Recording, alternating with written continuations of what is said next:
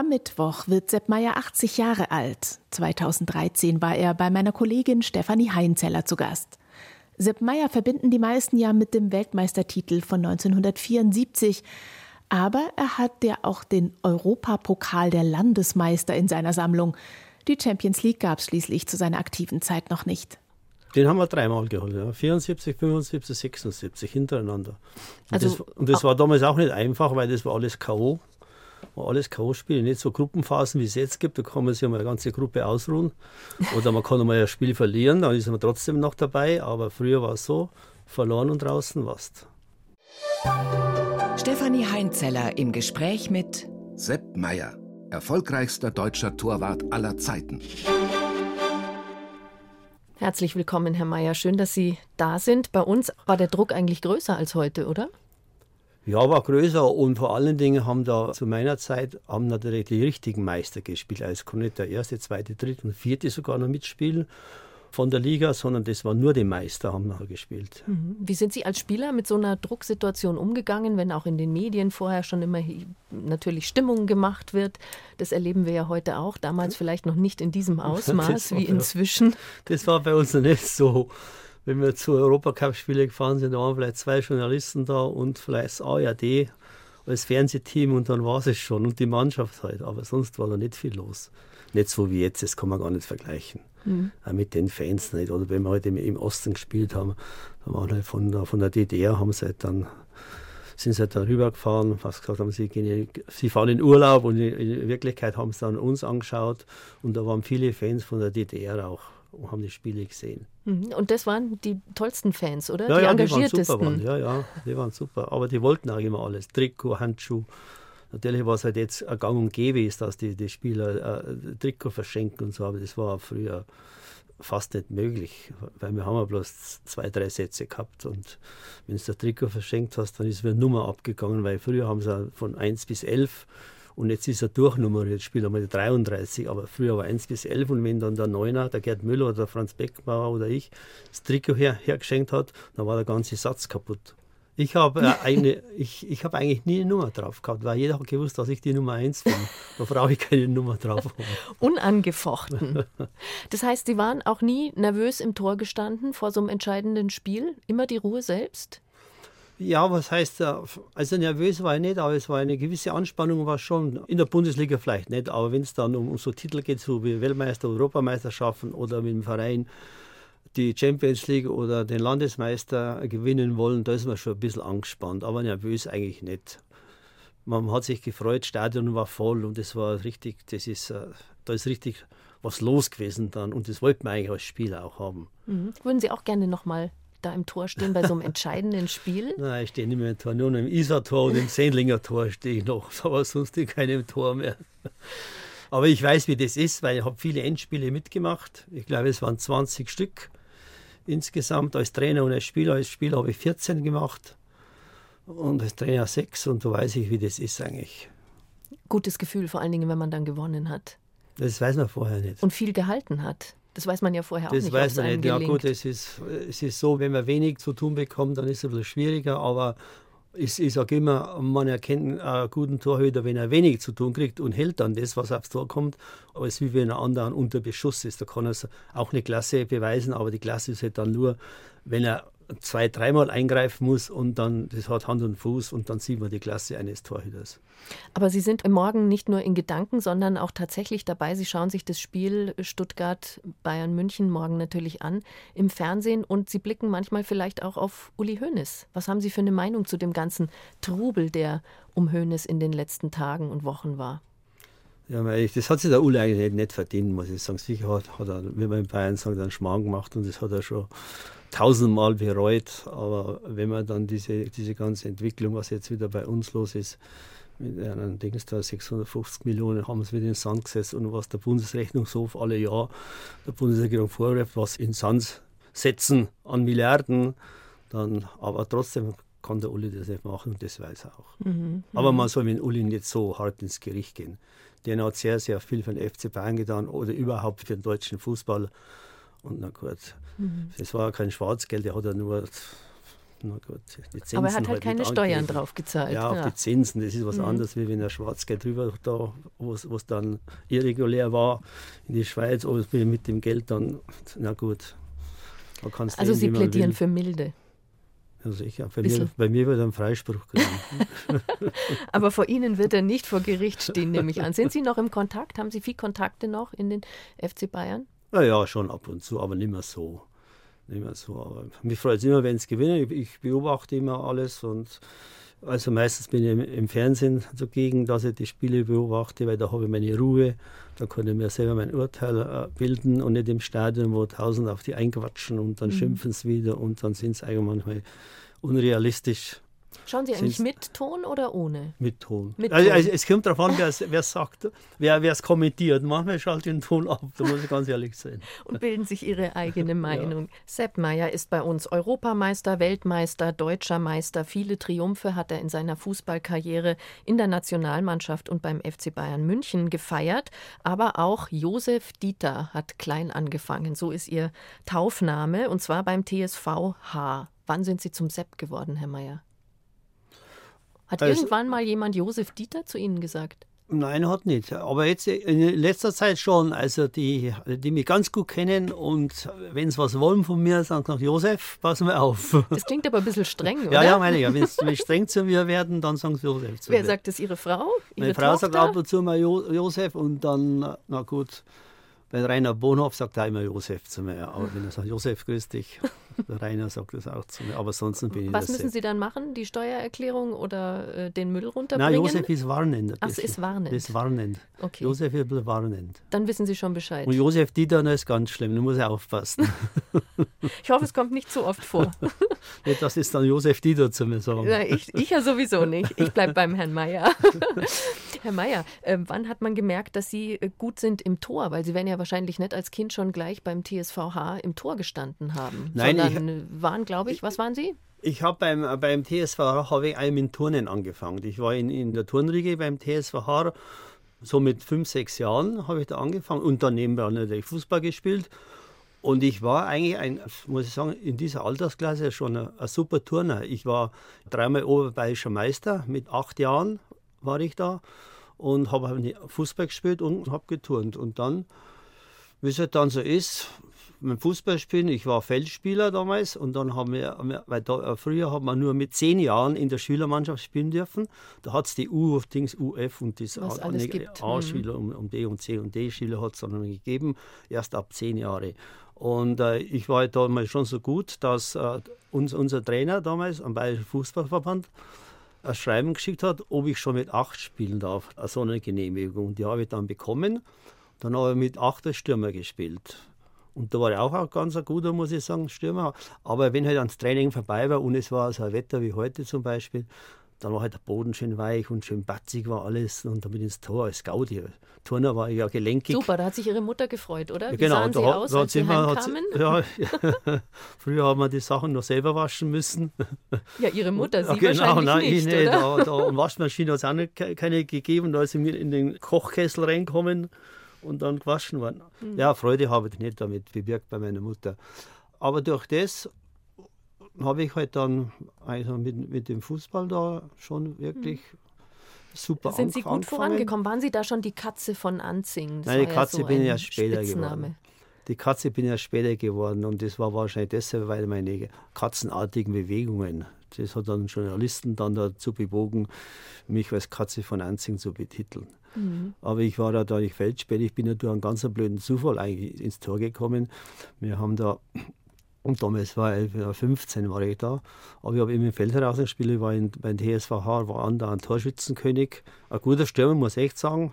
Haben die anderen auch immer gesagt von mir. War ich ein bisschen anerkannt im Haar. Damals haben wir so 6000 Leute gehabt. Und das Fußball war da sowieso hoch im Kurs. Da war ich ein anerkannter Junge. Und dann hat sich eines Tages unser etatmäßiger Torhüter, der Göschel Ludwig, hat sich die Hand gebrochen. Und in unserem kleinen Dorfverein hat man nicht so viele Torhüter, äh, für die erste Jugend damals schon mit 15. Und dann hat mich der Trainer gesagt, du Sepp, du machst das immer super. Im Training sehe ich dich immer, da gehst du immer als, als, Spaß ins Tor und wir haben keinen Torwart, du musst jetzt ins Tor. Jetzt ist ernst. Ja, dann habe ich gesagt, nein, Trainer, geht, Herr, Herr Heiß habe ich gesagt, ich gehe nicht ins Tor. Doch, du musst, du musst, wir haben ja keinen, was sollen wir sonst trennen? Du magst es doch gut.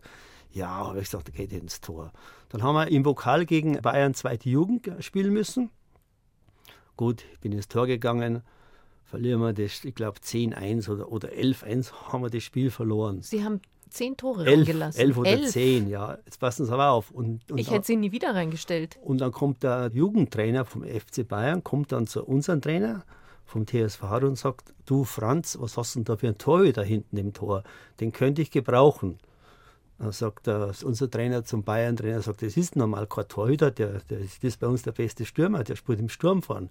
Sagt, da schickt man doch einmal rauf zum FC Bayern. Und damit wieder will ich beim FC Bayern und dann beim TSVH bin ich halt schon jemand und beim FC Bayern bin halt viele, viele und, und, und, der mhm. Jugend niemand. Ja gut, nach einem halben Jahr haben wir dann breitschlagen lassen, weil immer diese, äh, diese Forderung gekommen ist, ich soll zum FC Bayern gehen. Dann habe ich noch das Glück gehabt, dass ein Arbeitskollege auch in der ersten Mannschaft FC Bayern und mit denen habe ich zusammen gelernt, die Lehrzeit. Und der hat immer mich hingebenzt, komm doch mal zu Bayern, komm doch zu Bayern. Da bin ich halt draufgegangen mit 15 und dann was passiert. Mhm, da, dann ab da gab es nichts anderes mehr als den FC Bayern. Da werden wir gleich auch noch drüber reden. Aber wir haben ja hier draußen in der Regie noch äh, drei Mädchen sitzen, die kommen vom Max-Josef-Stift hier in München und haben ein P-Seminar gemacht. Talk in den Medien heißt das. Also die machen praktisch in der Schule schon das, was wir jetzt hier machen. Und die haben im Rahmen ihres Projekts, das auch vom Bayerischen Rundfunk unterstützt wird, mit ihnen schon, glaube ich, ein kleines Interview geführt, recht professionell. Und wir haben zwei Fragen rausgesucht und die kommen von Augusta und Kara. Hallo, ich bin die Augusta und ich wollte fragen, ob Sie früher viel Stress mit Ihren Eltern hatten und wann Sie Ihre erste große Liebe gefunden haben. Hallo, mein Name ist Kara und ich möchte gerne von Ihnen wissen, ob Sie früher oft Lampenfieber hatten. Herr Meier, fangen wir mit dem Lampenfieber an. Fangen wir mit Lampenfieber ja, an. Fangen wir mit dem Lampenfieber an. Gab's das? Ja, Lampenfieber, ich, Lampenfieber, ja, habe ich schon immer gehabt, weil das ist immer eine gewisse Unruhe vorher, geht's gut. Du hast dich zwar sehr gut vorbereitet, hast gut trainiert und alles und hast schon immer Lampenfieber oder wie auch noch meine, meine schauspielerische Tätigkeiten gemacht habe. Und dann hast Enten hinterhergejagt, oder? Nein, nein, ich meine so. jetzt äh, bei, bei, beim Fernsehen Karl Fallen so. gemacht und lauter so, eine, so kleine Sketche habe ich, ich mal dachte, gemacht. Sie meinen die Einlagen auf dem Fußballfeld, die es ja auch das, das, war nicht das war nicht Lampenfieber, das war Spontankomik war das. Und da war ich dann schon, wenn du so Auftritte hast und mit Text lernen, hoffentlich klappt es mit Text und dann, und, und dann gehst hin und dann schaltet Kamera ein und dann, Mensch, wie heißt jetzt der Satz, wie geht es das an, wie geht es an? Und wenn du dann drin bist, dann geht es auf einmal. Aber wenn du neu gehst, ich weiß es noch, mit der Michaela May habe ich mal so einen Sketch gedreht auf, auf der Rennbahn. Ich meine, es hätte am Kassenhäuschen diesen Satz rausgebracht. Ich hab, dann bin ich weggegangen, ah, so ist der. Und wenn es dann das erste Wort und dann ist alles verflogen und dann geht das. Aber da hast du schon Lampenfieber. Beim Fußball hast du kein Lampenfieber. Also da bist du ein bisschen, un, äh, ein bisschen Unruhe hast in dir, wo also alles auch gut Profis geht. haben Lampenfieber, ja Stress mit den Eltern. Also abgesehen von der dreckigen Wäsche, die sie ähm, nach dem Toreinsatz im Badswetter ja, genau, produziert genau. haben, gab es sonst auch Stress? Ja, aber nicht so viel eigentlich, weil meine Eltern, die haben mich eigentlich sehr unterstützt. Ich habe noch zwei Brüder, einen Horst und einen Hans. Der Hans, der ist ein jünger und der Horst ist der älteste. Und da muss ich sagen, die haben mich schon sehr, sehr unterstützt mit meiner äh, und in mein, was soll ich sagen, in, mein, in ihrer Fußballkarriere. Ja, genau, ja. haben mich sehr unterstützt, auch die Eltern. Aber mit der ersten großen Liebe gab es irgendwann Stress. Das muss so sein, oder? Ja, das muss so sein, weil, weil früher war es so, die erste große Liebe, das war eine technische Zeichnerin von, von den Wanderwerke. Und da, ja, und dann Fußball und das. Und jetzt musste ins Training fahren. Ich bin immer mit dem Moped von Haar mit 15 Jahren mit dem Moped, weil am Führerschein habe ich noch keinen gehabt, mit dem Moped von Haar nach München, Sevener Straße, immer 25 Kilometer bei Regenwetter, überall zwei, äh, viermal in der Woche da reingefahren und du hast nicht viel äh, Zeit für eine Freundin. Wir haben uns dann noch gesehen, in, in, wo wir gearbeitet haben, in der Mittagspause haben wir unterhalten, ein bisschen abknutscht und fertig. Aber es hat, das, ist, das ist nicht lang gegangen, das war vielleicht bloß ein paar Monate. Und dann hat es einen anderen kennengelernt, der hat sie gesagt, der mit, hat mehr Zeit gehabt. Mit dem Fußballer will ich nichts zu tun haben wahrscheinlich. Am Mittwoch wird Sepp Meier 80 Jahre alt. Ein schöner Anlass für uns, das Gespräch mit ihm aus dem Jahr 2013 zu wiederholen. 1 zu 1, der Talk Zu Gast bei Stefanie Heinzeller Sepp Meier, lustigster deutscher Torwart aller Zeiten. Sie galten ja auch als Karl Valentin des Fußballs. Und das kam nicht von ungefähr, oder? Sie haben vorhin ja schon mal von Ihren schauspielerischen Einlagen erzählt. Nein, Karl Valentin, das war ganz was anderes. Und zwar, äh, wie ich angefangen habe, da war ich, ich habe mit, mit 18 Jahren in der ersten Mannschaft gespielt. Und da, der Hans Schiefele von der, von der Süddeutschen Zeitung damals, der, ich habe den nicht, nicht gekannt, hat, hat halt geschrieben und dann hat er, dann hat er geschrieben, FC Bayern hat einen, einen neuen Torhüter, einen Karl Valentin im Tor. Und ich war dann schon beleidigt ein bisschen. Warum? Ja, ich, ich, weiß nicht. Ich habe dann zum, zum Hans, was hast du da geschrieben, Karl Fallen, den habe ich, ich bin ja kein, also kein Schauspieler oder was, was weiß ich, weil ich bin ja ein Torwart. Sagt er, nein, Sepp, das war nicht so gemeint, schau dir mal an.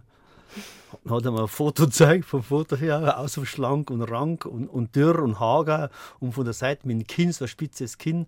Und dann hat er mir am, am, am Foto hat er dann diese Melone aufmontiert dann so, oh, schau, schaust du aus wie der Karl Ja, habe ich gesagt, komm, genau, hast recht, wie der Karl Fallen schau aus. Aber Sie sind ja auch für jeden Spaß zu haben gewesen, oder? Also wir haben vorhin schon ja. mal gesagt, diese Ente, der Sie da mal nachgejagt sind, das ist auf YouTube bis heute verewigt. Ja, Kann man ich, immer noch anschauen. Aber, aber ich meine, Karl Fallen, der, der war nicht spaßig. Der Karl Fallen, der war hintergründig. Hintergründig, der, genau. war hinter, der, mhm. der, war nicht spaßig. Der, ich, ich kenne ja die ganze Biografien vom Karl Fallen, und es war ein richtig, wie in Bayern sagt, ein, ein ekelhafter Mensch weil, weil wenn die Liesel Karlstadt schon zweimal wegen ihn nach, nach Nervenheilanstalt nach, nach Haar musste, äh, wegen ihn, also das, das war kein angenehmer Mensch. Der war hintergründig und so ein, mit, mit einem gewissen Humor so einen bayerischen hintergründigen Humor hat er gehabt. Aber ich, ich glaube nicht, dass der lustig war. Ich habe den auch nie lachen sehen. Mhm. Also menschlich wollen Sie mit ihm eher nicht verglichen Nein, wollte werden. nicht. Ich bin ein ganz anderer Mensch. Ich bin fröhlich und lustig.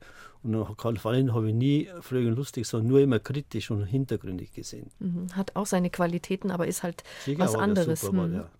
1962 haben Sie Ihren ersten Profivertrag unterschrieben beim FC Bayern. Da waren Sie 18. Damals ist man noch mit 21 volljährig geworden. Also haben Ihre Eltern den unterschrieben, den Vertrag? Oder wie war das damals?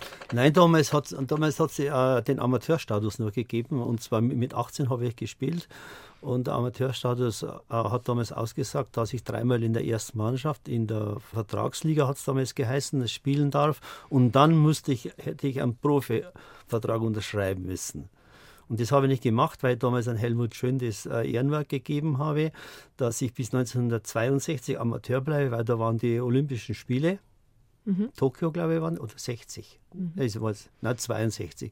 Waren sie in Tokio und da hat dann jeder Amateur unterschreiben müssen, dass er so lange Amateur bleibt. Aber jetzt, jetzt habe ich schon drei Spiele gehabt und der FC Bayern, der hat mich gebraucht. Und dann ist noch in, in dem Jahr meine, meine Mutter noch gestorben auch. Und dann haben hat mein Vater Helmut Schön einen Brief geschrieben, ob er das Ehrenwort zu, zu Sepp das zurücknehmen kann, weil die Mutter ist gestorben und brauchen das Geld und alles. Und da hast du nichts verdient. Mhm. Also ich habe dann das Ding auch nicht für, für das Vertragsspiel, aber das war aber ein bisschen was, was dann doch. Dann hat der Helmut Schön nicht zurückgeschrieben, ja, selbstverständlich. Und dann bin ich halt aus dem Amateurvertrag ausgestiegen und habe dann mit FC Bayern mit 18 richtig äh, in, in, der Profi-Vertragsspielermannschaft mhm. gespielt. Wenn Sie so die Summen vergleichen, was Sie damals verdient haben, was man heute verdient, denken Sie, wäre es doch besser gewesen, ein paar Jahre später zur Welt zu kommen und Profispieler zu werden? Nein, das muss ich nicht sagen, denn wir, wir haben ja äh, eine super Zeit gehabt und ich, ich muss Ihnen ganz ehrlich sagen, wir haben früher auch, also nicht jetzt mit 18, aber ich habe früher auch äh, was habe ich verdient? Mit, ich habe noch gearbeitet, bis wir dann bis 65, bis wir in die Bundesliga aufgestiegen sind, habe ich noch halbtags gearbeitet und nachmittags ins Training.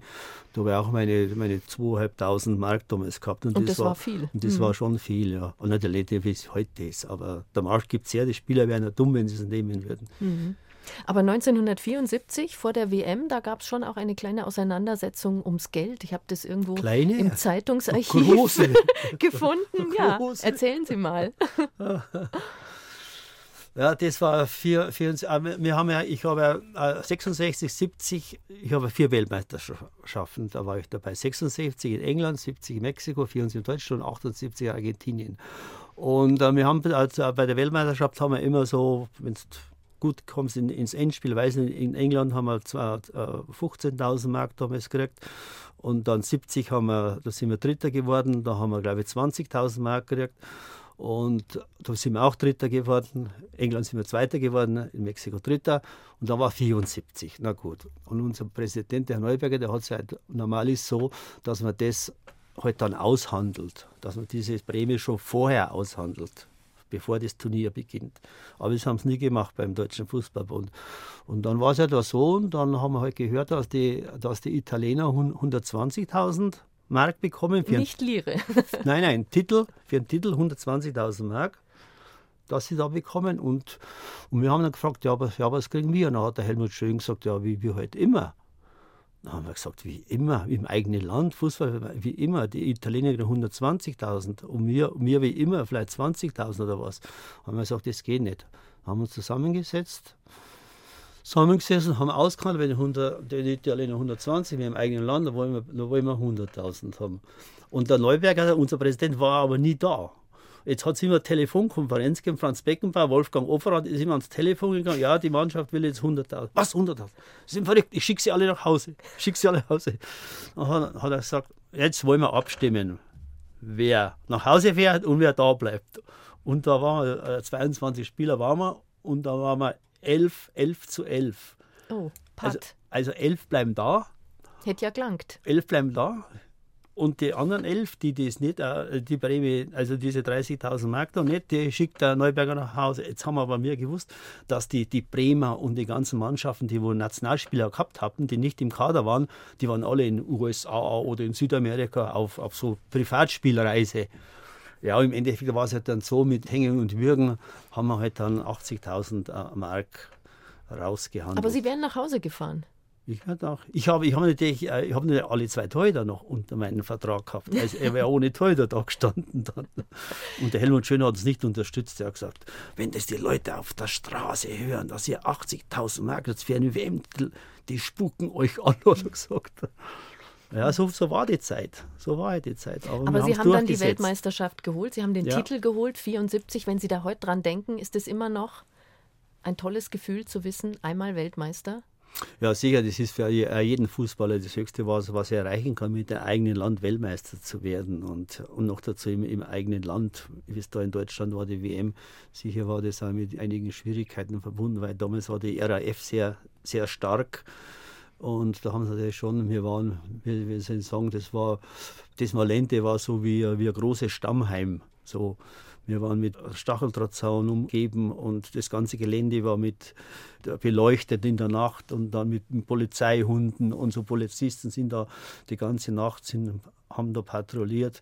Es war ein unangenehmes Gefühl, wenn es dann immer eingesperrt bist. Und wir waren doch vier Wochen da oben im Alente und du hast nicht raus können. Und wenn du mal mit dem Bus zum Kaffee trinken gefahren bist, in Timmendorfer Strand, mhm. dann hast du sechs Gradfahrer dabei gehabt, drei Polizeiauto, ein richtiger, so wie heute halt. Mhm. So ein Aufwand wie heute. Und das war, und, und, und das war damals, das war damals sehr, sehr ungewohnt, dass man da so beschützt wurde aber es hat dann trotzdem geklappt. Die Fußball-WM 74 und der Titelgewinn mit unserem Gast heute, Torwart Sepp Meier, haben wir gerade zurückgeblickt. Haben Sie eigentlich die Handschuhe noch? Nein, die habe ich nicht mehr. Nein, Verschenkt?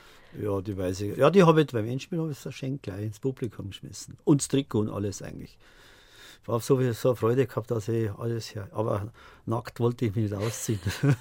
Was für eine Handschuhgröße haben Sie eigentlich? Ich habe Torhüter-Handschuhe habe ich immer zwölf gehabt. Ist große. das groß Normal habe ich neun. Mhm. Neun und jetzt als heute habe ich zwölf, immer größer. Ähm, wie viele Paar Handschuhe haben Sie im Laufe Ihrer Karriere verschlissen? Wissen Sie das? das Jedes Spiel ein Paar? Oder? Nein, nein, damals, nein, nein, das war nicht so. Nein, nein, damals, also zu früheren Zeiten, ich habe früher nur beim nassen Wetter Handschuhe angehabt, beim Trocknen haben wir so mit bloßer Hand die Bälle gefangen. Tatsächlich? Ja, ja, das war früher nicht so, nur bei nassen Wetter. Aber dann sind die, die Bälle plastifiziert worden, sind rutschig geworden und haben wir dann natürlich auch beim, beim trockenen Wetter haben wir dann Handschuhe angezogen. Weil, da, mein Kopf war, ist doch ein bisschen an Nässe dran und da rutschen es durch. Und Sie haben ja immer gerne selber dran rumgebastelt. Ja, ja, ich war ein richtiger, wir sagen, Filigrantechniker. Erfindergeist. In, in, in die Hand. Ja, weil äh, mir war das nicht immer, ich, ich wollte doch perfekte Handschuhe kreieren. Und es dauert natürlich Jahre, bis das, äh, bis das dann soweit war. Aber, aber diese Handschuhe, was, was jetzt eigentlich die Torhüter anhaben, und ich glaube, was Besseres gibt es nicht. Natürlich, Material ist besser geworden, alles, aber der Grundgedanke, das war eigentlich der meine damals. Was war Ihr Grundgedanke? Ach, mein, da, hat zum Beispiel, mein Grundgedanke war, dass halt beim nassen Wetter das nicht so aufpassen muss, dass er da durchgleitet. Und da brauchst du halt einen weichen Untergrund und einen saugfähigen Untergrund. Und das war halt damals gegeben mit dem Schaumstoff, mit Schaumstockauflage. Früher haben wir nur an, an die Handschuhe so, so Gumminoppen, mhm. wie am Tischtennisschläger, haben es da drauf genäht auf die Finger haben es auf schwarze Lederhandschuhe und da haben die Ding drauf genäht und ja gut, beim nassen Wetter war das ja auf Bayerisch beschissen, weil da ist alles durchgerutscht. dann haben wir gedacht, wie kann man denn das machen? Dann habe ich zuerst Frotte innen reingemacht vom Handtuch, das innen reingemacht, die ganze Hand, also auch nichts. Und dann habe ich mal diese Tischtennisstreifen da runter gemacht und habe die von unserem äh, Masseur diese, diese Schaumstoffunterlagen, das sind so große Matten gewesen, habe ich da Streifen geschnitten und haben es dann mit Patex auf die Finger drauf geklebt. Aber es hat er nur, wenn es nass war, hat er nur fünf, sechs Schüsse gehalten und dann war das ganze Zeug da weg. Ja, und dann ist man so, so weggegangen, dann habe ich eine Firma gehabt, einen, einen Räusch. Einen Räusch habe ich dann gehabt, die so mit die ganze Innenhand vernähen mit dem, mit dem, mit dem Schaumstoff. Und das ist damals nicht gegangen, weil der Schaumstoff, der ist beim Nähen ausgefranst hat, er hat nicht gehalten. Aber dann hat er doch ein Material gefunden, das dann gehalten hat. Aber das Material war halt schon, das war super, aber noch nicht so, wie es jetzt ist. Aber da ist halt dann, na gut, die Materialien werden auch immer besser. Und jetzt ist das optimal hm. eigentlich. Haben Sie sich das eigentlich patentieren lassen, wenn na, das Ihre na. Idee war? Wären Nein, Sie ich, reich geworden? Na, ich, ich bin mit dem zufrieden, was ich habe. Aber im Nachhinein war ich eigentlich schon ein bisschen blöd, ja. Muss man sich das so vorstellen wie beim Skifahren, wo man immer das richtige Wachs braucht? Man braucht auch den richtigen Handschuh fürs richtige Wetter, um die Bälle halten zu können. Ja, auf alle Fälle. Ja, jetzt ist es so, jetzt kann man den Handschuh beim trockenen Wetter und beim nassen Wetter anziehen. Das ist jetzt kein Unterschied mehr. Früher hast du fürs trockene Wetter Handschuh gehabt und fürs nasse Wetter wieder andere Handschuhe. Aber diese Handschuhe, was es jetzt gibt, die sind ja allwettertauglich. Mhm. Also wie viel Prozent gehen auf den Handschuh und wie viel Prozent auf das Talent des Torwarts, Herr Mayer? Was ist wichtiger? Ja, ohne, ohne Talent, ohne Talent brauche ich keinen Handschuh. ohne Talent brauche ich keinen Handschuh, da kann ich ja mit. Was zeichnet denn den Torhüter aus? Was für ein Talent muss der haben? Schnell sein, sich vorstellen können, wo der andere hinschießt? Also ich muss sagen, richtig Weltklasse-Torhüter oder die wirklich super Torhüter sind, äh, die müssen geboren werden. Das kann man nicht hintrainieren. Du, du brauchst irgendwie, du musst eigen sein. Eigen, das musst du im Charakter haben. Das ist ja toll, das sind auch, wie soll ich sagen, das sind eigene Typen in der Mannschaft. Sind das auch Eigenbrötler? Ja, schon ein bisschen, muss ich schon sagen. Doch, doch, das stimmt. Der Kahn war einer, ich war einer. Ich weiß nicht, wie es mit Manuel Neuer ist, aber die sind irgendwie, die lassen sich schlecht integrieren. Die möchten immer, was weiß ich, äh, bei uns zum Beispiel, jetzt machen wir das, machen wir das, ah, schon wieder das. Und die Mannschaft macht das, aber die Torhüter nicht. Also wie ich beim FC Bayern trainiert habe, meine, meine drei, vier Torhüter, wir waren eine eigene Gruppe. Mhm. Also Sie wären kein guter Mannschaftsspieler geworden? Auf lange Sicht, auch wenn Sie eigentlich als Jugendlicher so ein guter ähm, Ja, schon, Stürmer doch schon, waren. aber doch schon. Das, äh, aber ich, wir sollen sagen, kein guter Mannschaftsspieler. Ich, als Tor bist auch ein Mannschaftsspieler, aber du hast deine, deinen eigenen Charakter. Und woher weiß man beim Elfmeter, wo der hinzielt? Woher der weiß? Ja, woher wissen Sie das? In ich welches Eck Sie hüpfen ich habe das nie gewusst. aber Sie haben trotzdem viele Bälle gehalten. Ja, aber keine Elfmeter, selten Elfmeter. Ich habe es nur Elfmeter immer gehalten, wenn es nicht mehr wichtig waren. beim 4-0 oder beim, beim 5-0 habe ich einen Elfmeter gehalten, aber sonst nicht. Ist das, das eigentlich, ist, nein, das, ist das eigentlich, ja, ist das so das, wovor jeder Torhüter Angst hat? Na, Angst nicht. Wenn, wenn, dann muss der Schütze Angst haben, weil der Torhüter, der kann ja nichts verlieren, aber der Schütze kann alles verlieren, wenn er verschießt. Und, und beim Torhüter, na gut, die Sensation, hat einen Elfmeter gehalten. Und der Schütze, wenn er verschießt, dann ist der Depp. Der Depp, genau, mhm. richtig. Mhm. Äh, haben Sie sich eigentlich, während Sie so aktiv noch im Fußball drin waren, immer auch mal Gedanken gemacht, wann höre ich auf und wie höre ich auf? Das ist ja für viele die große Frage. Also 74 großer Weltmeistertitel, ist das ein guter Zeitpunkt aufzuhören? Oder hat man dann erst recht Lust weiterzumachen? Nein, ich habe mir das, also nach, nach 74, da war ich 30 Jahre alt, da hört man nicht auf, noch dazu, ich noch ziemlich fit war. Und dann habe ich gedacht, na gut, jetzt machst du die 78er noch mit, die in Argentinien habe ich mitgemacht. Also für mich war es aufhören nicht, nicht up to date, das war nichts so. 78 in Argentinien und dann haben wir, da war ich dann 34 und dann haben wir gedacht, na gut, jetzt machst du halt noch bis, das wollte nur 80 Italien Europameisterschaft mitmachen und dann die 82 äh, in, in Spanien die WM und dann hörst du auf. Und da wäre ich 38 gewesen und das wäre genau das richtige Alter gewesen. Aber na gut, es ist anders gekommen. Sie hatten einen schweren Autounfall, 79. Auto, mhm. Da einen blöden Autounfall, na gut. Man weiß nie, für was das gut war. Mhm. Ich bin ja deswegen, mir ist nichts blim, blim, blim. ich bin ja, bin ja fit und gesund, also so gesehen habe ich da auch beim Autounfall Glück gehabt. Aber damals haben Sie schon gehadert, oder? Dass das für Sie das Karriereende bedeutet hat?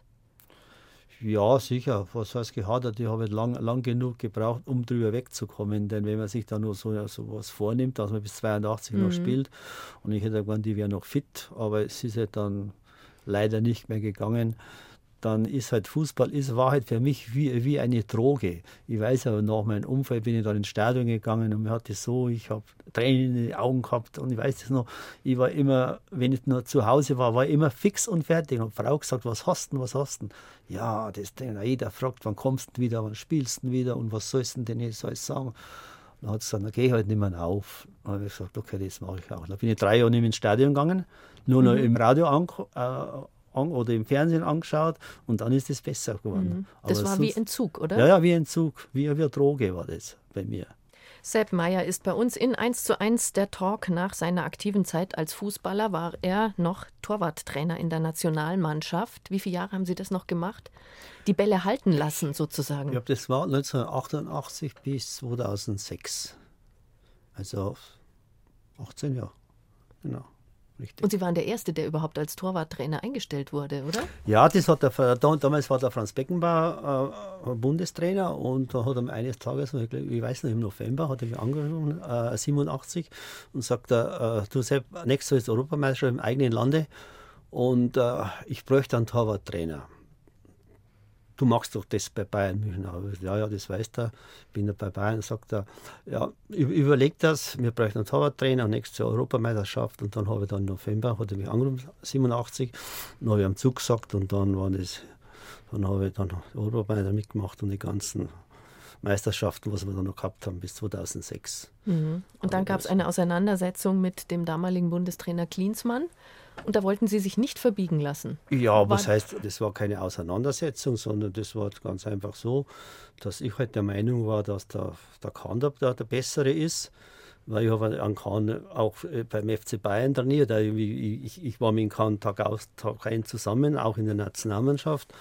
Und der war auch der, der Bessere, aber durch irgendwie äh, Machenschaften von Seiten von Klinsmann und, und Manager und was weiß ich was alles dahinter, wollten sie dann Kahn nicht haben. Und ich habe dann ganz klar zum Kahn, was ja richtig war, zum Kahn Stellung bezogen. Und das war ja mein großer Fehler. Und mhm. was ist rausgekommen? Die haben zuerst mich abschießen müssen und dann an Kahn, dass er nicht spielt. So ist es auch dann gekommen. Mhm. Aber Sie sind schon jemand, wenn Sie eine Meinung haben, dann vertreten Sie die und dann. Ja, ja, klar. Äh, ich, ich, ich lasse mich, lass mich, nicht so, lass mich nicht so leicht äh, von, von meinem Weg abbringen. Aber es ist halt dann so, ich habe natürlich auch ab und zu mal Unrecht, das ist ganz klar. Man hat nicht immer Recht im Leben, aber ich meine, so wie ich es meine, so ist es halt richtig. Und dann in der, in der Vergangenheit sieht man ja dann, ja, ja hat er doch recht gehabt. Ja. Ist auch schön, wenn man das zumindest dann im Nachhinein feststellen kann. Wir haben jetzt noch zwei Fragen von den Schülerinnen des äh, P-Seminars vom Max-Josef-Stift hier in München, die ja im Rahmen eines vom BR unterstützten Projekts sich mit dem Talk in den Medien beschäftigen. Und zwei Fragen kommen jetzt von Vicky und Jennifer. Hallo, ich bin die Vicky und würde gerne von Ihnen wissen, was Ihr erster Berufswunsch war und was macht Fußball als Beruf so interessant? Hallo, ich bin die Jennifer und ich würde gerne wissen, was ist Ihr Erfolgsgeheimnis? Das Erfolgsgeheimnis, das heben wir uns für den Schluss auf, mhm. Herr Mayer. Aber was wollten Sie eigentlich ursprünglich werden? Sie haben ja einen ganz normalen Beruf gelernt. Ich wollte, ich wollte mit, mit sechs Jahren oder mit sieben Jahren, wie ich in die Schule gekommen bin, wollte ich Schullehrer werden. Denn ich habe ein Fräulein gehabt, die Frau Heinthoff, mit der, in, die, in, in der war ich wirklich verliebt. Also dann war das die erste große Liebe. Ja, aber mit sechs Jahren, wissen Sie ja, das war für mich der höchste, weil es so nette war und immer und auch lustig gewesen, das weiß ich noch. Und haben wir gesagt, ach, ich möchte da, ich möchte da mal Schullehrer werden. Das sind Sie aber nicht geworden. Nein, Sie haben was anderes geworden. gelernt. Aber mit sechs Jahren wie man alles werden, Schullehrer, Lokomotivführer und alles was. Da haben wir viele Flausen im Kopf. Und dann, was haben Sie gelernt? Ich habe gelernt Maschinenschlosser bei den Wanderwerken in Haar. Und da habe ich dreieinhalb Jahre Lehrzeit gehabt und dann dann ist es mit dem Fußball, habe die, wie ich ausgelernt habe, ist dann ein bisschen Schwierigkeiten geworden mit, mit, mit der Zeit, weil im Fußball hat er viel, viel Zeit verschlungen. Ich habe meine ganzen Urlaube für Fußball verbracht. Und dann habe ich halt noch ein paar Tage mal, äh, wieder braucht, einmal eine Woche Trainingslager und da und habe keinen Urlaub mehr gehabt. Und dann ist es ein bisschen schwieriger geworden, auch den anderen Mannschafts äh, Arbeitskollegen mhm. gegenüber, dass ich immer weg bin. Und ja gut, und dann habe ich eine andere Firma gesucht und zwar hat er beim FC Bayern auch Fußball gespielt. Der hat also Stahl- und Eisenbau gehabt und bei denen habe ich dann Schlosser gemacht, Kunst- mhm. und Bauschlosser. Aber nur Jahre. halbtags, gell? Nur Oder? halbtags, ja, ja, ja. Ich war freigestellt um zwei Nachmittag und bin ins Training gegangen und dann aber, aber die Stunden von, die, die von zwei bis fünf, wo sie arbeiten müssen, das hat dann der FC Bayern bezahlt. Mhm. Also ich habe den vollen Lohn gekriegt als, als Schlosser damals in der Firma. Aber diese Fehlstunden, was ich gehabt habe, oder wenn ich mal eine Woche weg war im Trainingslager mit dem FC Bayern Vorbereitung, die habe ich keinen, also, Haben Sie keinen Ausfall Lohn, gehabt? Lohnausfall mhm. gehabt, sondern das hat der FC Bayern dann erstattet. Mhm. Und was ist interessant am Fußballspielen? Man könnte ja auch sagen, es ist immer das Gleiche. Man läuft den Ball hinterher und Sie müssen ihn halten als ja, Torhüter. Das Leben, ist immer, das Leben ist auch immer das Gleiche. Man muss ihn gut gestalten. Aber das ja mit Fußball, das ist schon was Faszinierendes, muss ich echt sagen. Erstens ist immer äh, Bewegung, Stimmung und es, es, gibt keine Sportart, wo, wo so viel Bewegung, Stimmung ist. Es gibt es nicht. Und das ist nicht nur in Deutschland so, sondern es ist weltweit. Wenn man sich die Welt anschaut, jeder, ob das die Südamerikaner sind oder ob das die Afrikaner sind oder die Asiaten, alle rennen zum Fußball. Mhm. Irgendwas Besonderes ist schon dran. Mhm. Obwohl sie heute Tennis spielen, Golf spielen, sie haben eine Tennisanlage, eine eigene. Ähm, kann ich mithalten mit dem Fußball? Ja, man kann nicht einseitig sein. Man muss sich dann, wenn man aufhört, oder man muss die als zweites Standbein schon machen. Das habe ich gemacht beim Fußball. Ich habe dann 74 meine Tennishalle gebaut, weil ich habe sehr gern Tennis gespielt. Ich habe 66 angefangen bei der WM, wo wir waren da. Und auf Rasen habe ich angefangen. Rasen. Da haben wir auch die Hand verletzt gehabt und haben nur trainieren können, nicht spielen. Und dann haben wir einen Schläger gekauft und habe dann Rasen Tennis gespielt mit meinen Torhüterkollegen, mit Günter Bernhard von Werder Bremen damals. Und wir haben nur, wir haben nur Tennis gespielt, weil der Rasen war. Und das war so ein toller Rasen, der, der so Wimbledon-Rasen, wisst ihr, schon, ja. ganz kurz geschnitten. Da haben wir uns dann gehechtet, Bälle und gehechtet, so ein bisschen Torwarttraining gemacht. Mit dem Tennisschläger. Mit dem Tennisschläger. Und welches Handicap haben Sie beim Golfen heute? Ich habe 6,5. Haben Sie sportlichen Ehrgeiz? Ja, sicher, sonst, sonst kommt man nicht. Also, was ich angefangen habe, wenn ich ja beim Tennis genauso, und wollte mal sehr gut Tennis, habe sehr gut Tennis gespielt. Ich bin, das, das weiß bloß keiner, ich bin mit dem TC Hausenbergl, bin ich dreimal deutscher Meister geworden. Also nicht nur im Fußball, sondern auch im Tennis deutscher Meister geworden, also bei den Jungsenioren. Und wenn ich was anfange, mit Golf, na gut, Golf habe ich zu spät angefangen, aber das fasziniert mich auch. Wenn ich was anfange, möchte ich es gescheit machen. Nicht nur Und das so. ist auch das Erfolgsrezept, oder? Richtig, um auf diese genau. Frage ja. zu kommen. Ich, ich, bin ehrgeizig, aber, aber nicht, nicht so stur ehrgeizig, sondern schon mit Ernst bei der Sache. Und das ist wichtig. Wenn man, wenn man was erreichen will, ist egal, wie weit man kommen will. Aber man muss halt gescheit machen, das Ganze. Herr Mayer, herzlichen Dank. Das war eine klare Botschaft zum Schluss für Ihren Besuch heute hier bei uns in 1 zu 1 der Talk. Das war 1 zu 1 der Talk aus dem Jahr 2013. Stefanie Heinzeller im Gespräch mit Sepp Meyer, der kommenden Mittwoch 80 wird. Noch mehr biografische Gespräche finden Sie in der ARD Audiothek. Und wenn es noch mehr Fußball sein darf, werden Sie auch fündig mit dem Podcast Beckenbauer, der letzte Kaiser von Deutschland. Schauspieler und Fußballfan Sebastian Betzel erzählt in vier Folgen, wie Franz Beckenbauer als Spieler, als Trainer, als Funktionär unglaubliche Erfolge feiert wie er die Beinamen Kaiser und Lichtgestalt bekommt, wie er seinen Status verliert und zum Gesicht der Sommermärchenaffäre wird. Dabei sind auch Günter Netzer, Lothar Matthäus, Harald Schmidt, Wolfgang Schäuble, Sibylle Beckenbauer und viele, viele mehr. Beckenbauer, der letzte Kaiser von Deutschland, in der ARD Audiothek und überall sonst, wo es Podcasts gibt.